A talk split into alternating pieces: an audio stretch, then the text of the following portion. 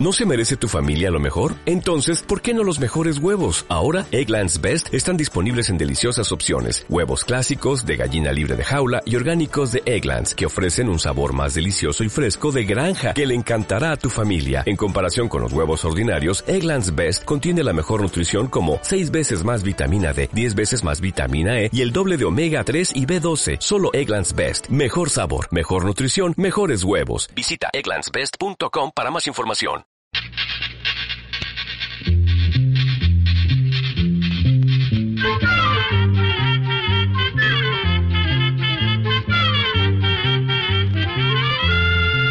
Llegó para todo, llegó la escuela, llegó la escuela, llegó por radio.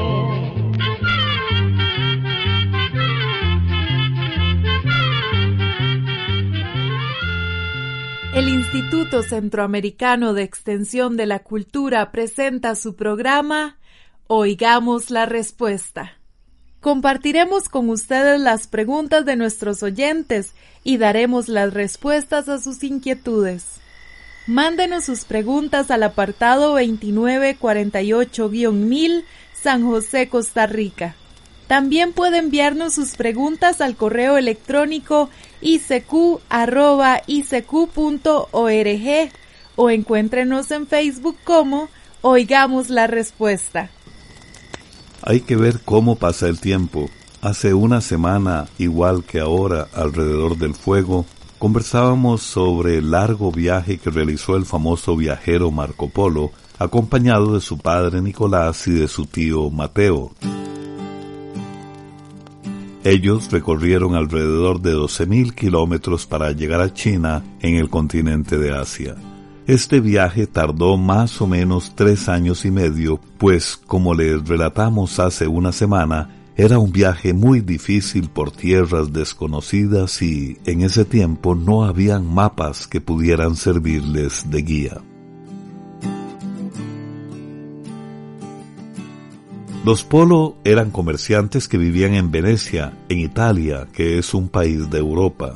Lo que a los Polo les interesaba era conseguir especias como la pimienta, el jengibre, la nuez moscada, el cardamomo y otras más. También compraban hermosas telas bordadas en oro, piedras preciosas y perlas. Todos estos productos eran muy apreciados en Europa pues allá no se conseguían, de manera que los pagaban muy bien.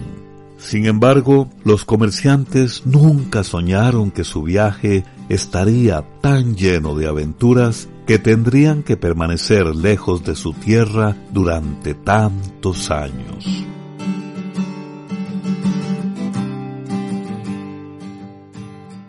Ahora seguiremos contándoles sobre Marco Polo, cuando hablamos de él la última vez, se hallaba en la ciudad de Yangzhou, en la parte sur de China. Después de un tiempo, Marco Polo regresó a la corte del emperador Kublai para contarle todo lo que había visto y oído durante su viaje. Mientras tanto, ya habían pasado 15 años desde la llegada de los Polo a China. Ahora eran personas muy ricas, con grandes tesoros en joyas y oro, pero deseaban volver a su patria donde estaba la familia de los Polo. Sin embargo, el emperador estaba tan contento con ellos que no les permitía abandonar el país. Afortunadamente, ocurrió un hecho que les permitió realizar su deseo. Resulta que el rey de Persia había quedado viudo y pidió en matrimonio a una princesa de la familia del emperador. Y como el emperador confiaba tanto en los Polo y ellos conocían muy bien las rutas, les encargó llevar a la princesa a su destino. Y así fue como los Polo lograron salir de China. Sin embargo, el viaje de regreso estaría lleno de peligros tanto en el mar como en tierra, antes de partir, el emperador les hizo regalos muy valiosos. También les obsequió unas tablillas de oro del tamaño de una mano. En esas tablillas, el emperador ordenaba a todos los oficiales del imperio mongol ayudar a los viajeros en lo que fuera necesario. Era una especie de pasaporte que les aseguraba protección por parte de las autoridades, así como el hospedaje y el alimento. Además, el emperador ordenó que prepararan 14 embarcaciones que medían unos 30 metros de largo y tenían cuatro mástiles y grandes remos. Para hacer el viaje se juntaron 600 personas. Muchas de estas personas eran comerciantes que se proponían comprar mercaderías en el curso del viaje.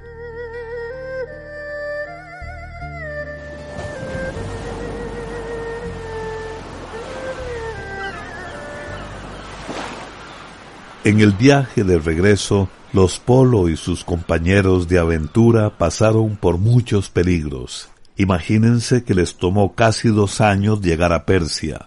Durante la travesía, las enfermedades y los tifones, que son los huracanes de Oriente, por poco acaban con todos ellos. La mayor parte de las naves se hundieron y de las seiscientas personas que se embarcaron, solo dieciocho sobrevivieron. En realidad nunca se supo cómo murieron, pero existen documentos muy antiguos sobre la fiebre del paludismo que azotó la isla de Sumatra donde se detuvieron y que pudo haber causado la muerte de toda esa gente. Las naves avanzaban lentamente, pues el viento del noreste que les empujaba se calmó y no pudieron seguir avanzando. Entonces se detuvieron en la isla de Sumatra al sur del mar de China. Los habitantes de la costa eran muy amistosos y allí los viajeros levantaron sus chozas, pero le temían a los que vivían en el interior de la isla porque les habían contado que eran caníbales, es decir, que comían carne humana. En esta isla Marco Polo anotó la descripción de un animal muy raro al que llamó unicornio. En realidad era un rinoceronte que era desconocido en Europa. ¿Qué les parece si en este punto del relato hacemos una pausa y escuchamos música tradicional de Sumatra? Que la disfruten.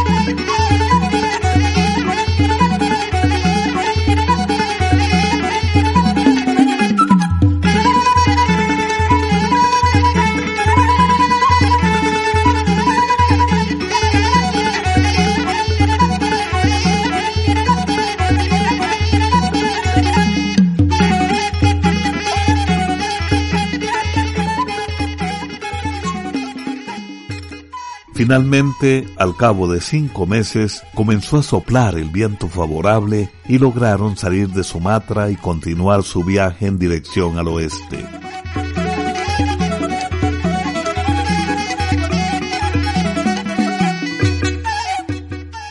Durante el trayecto, Marco Polo conversaba a menudo con la bella princesa a quien llamaban la princesa azul posiblemente porque la princesa usaba joyas de una piedra azul muy valiosa conocida como lápiz lazuli.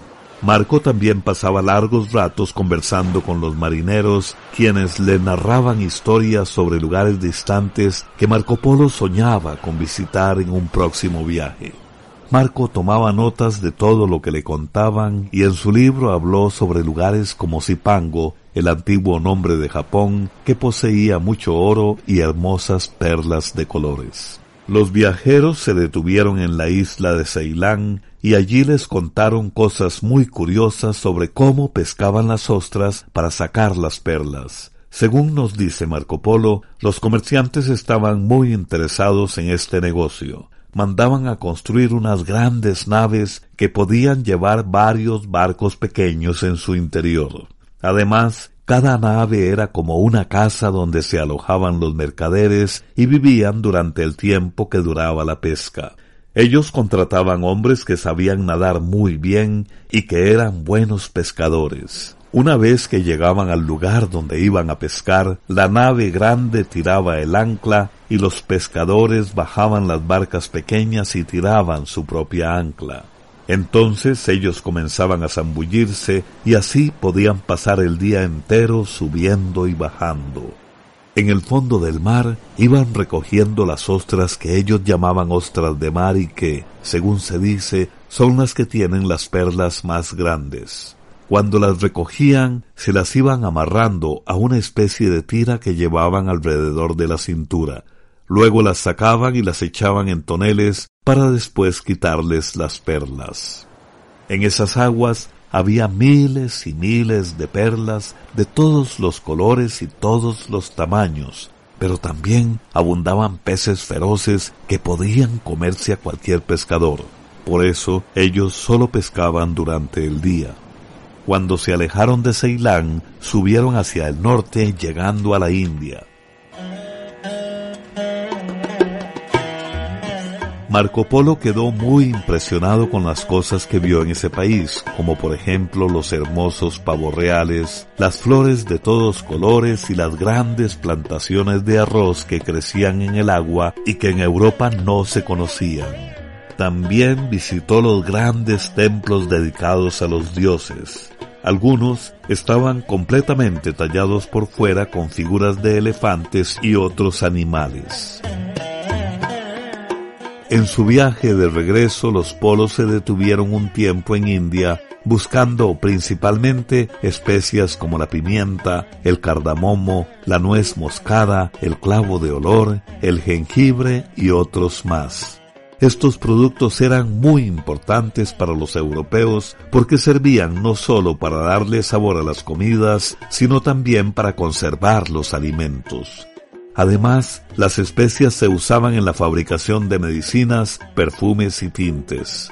Una de las ciudades que visitaron al sur de India fue la ciudad de Koilum, donde Marco contó que había médicos o curanderos que elaboraban medicinas con las especias. Ellos cultivaban las plantas medicinales, así como el índigo, que es un arbusto del que usaban las hojas para hacer un tinte azul muy codiciado por los mercaderes. Y bien, para salir de la India junto a Marco Polo, escuchemos música tradicional de ese gran país.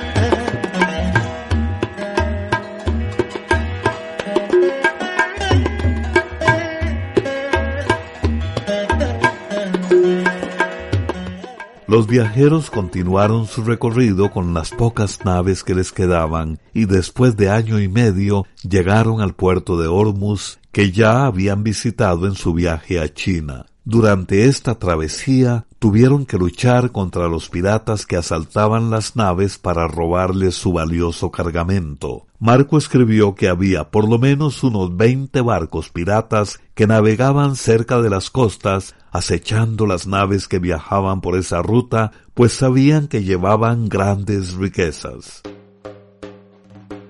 Finalmente, los viajeros llegaron a la corte del rey de Persia y se despidieron de la bella princesa.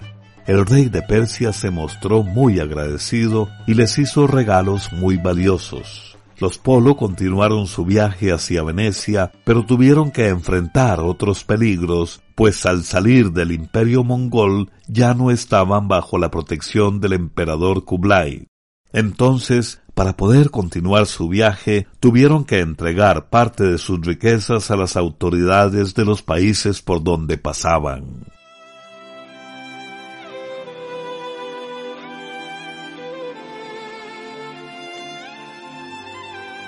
En el año 1295, después de haber estado ausentes más o menos 25 años, los Polo por fin llegaron a Venecia, pero sus familiares y amigos no los reconocieron, pues iban vestidos con ropas viejas y gastadas y hablaban el idioma con un acento que era una mezcla del persa, el turco y el mongol.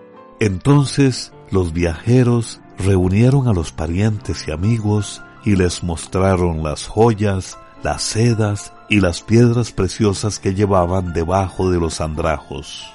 Luego se pusieron los lujosos vestidos de seda y oro que traían de Oriente, y así todos los reconocieron.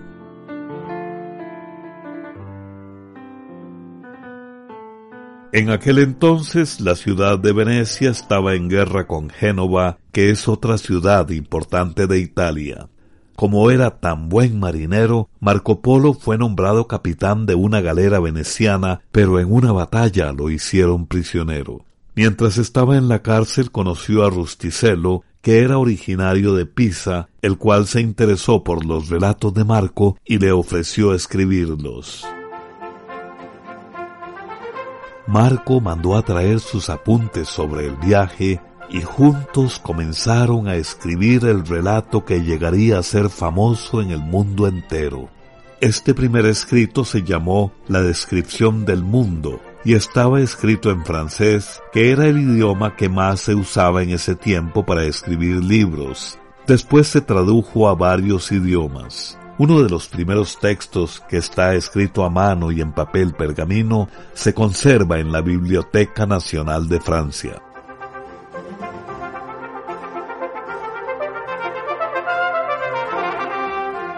Posiblemente los primeros que leyeron los relatos de Marco Polo fueron los exploradores y viajeros que deseaban conocer esos lugares que él describía. También los comerciantes estaban interesados en conseguir las especias, las sedas y los tapices de Oriente. Por otro lado, los cartógrafos, que son los encargados de hacer los mapas, estaban muy interesados en hacer los mapas de todos los lugares que Marco Polo había recorrido y que eran desconocidos hasta entonces. Se dice que hasta el propio Cristóbal Colón leyó los relatos de Marco y se entusiasmó por el Oriente. Es probable que de ahí naciera la idea de hacer los viajes que culminaron con el arribo de los españoles a América. También otros exploradores pensaron en llegar a Oriente bordeando el África. Este viaje lo realizó en 1497 el navegante portugués Vasco de Gama. Hablando precisamente de los navegantes portugueses, compartimos con ustedes una canción tradicional de Portugal.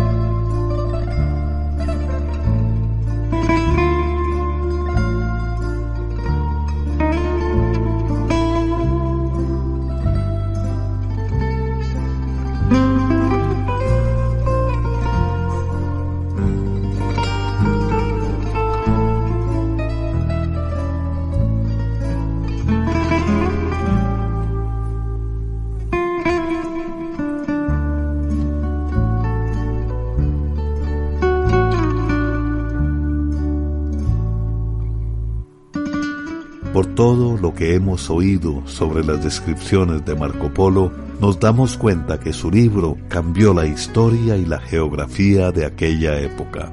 Con los relatos sobre los diferentes pueblos, se conocieron países como Tailandia, Japón, Vietnam, Sri Lanka, India y muchos otros que eran completamente desconocidos en ese entonces. Marco también describió las costumbres de las gentes de estos pueblos y dio a conocer en Europa una forma de vida diferente a la de los europeos, Claro que los nombres de los países que Marco describió ya han cambiado. Por ejemplo, China era conocida como Katai, a Japón lo llamaban Zipango y el antiguo reino de Siam se conoce hoy día como Tailandia.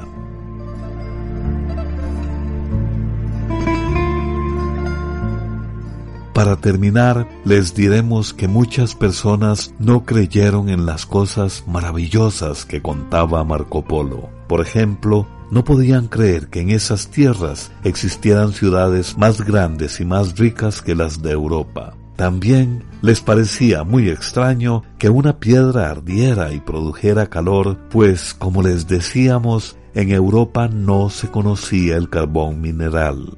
Por otro lado, los billetes que servían de moneda en China se conocieron en Europa hasta siglos después.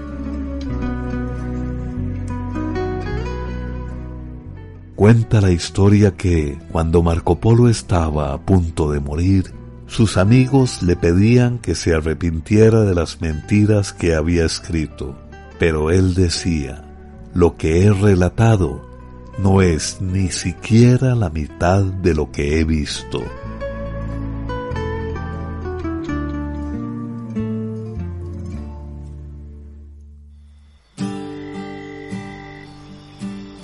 Con este crisol de culturas, viajes y música concluimos la historia de Marco Polo. Esperamos que la hayan disfrutado plenamente.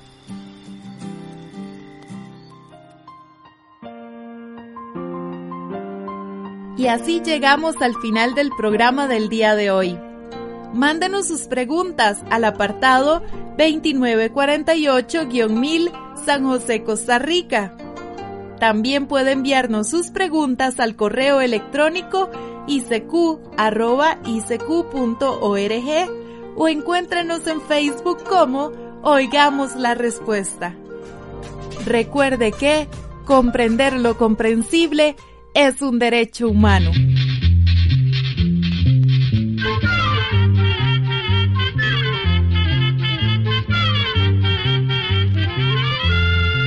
Llegó el momento de despedirnos. Se va a la escuela, se va cantando.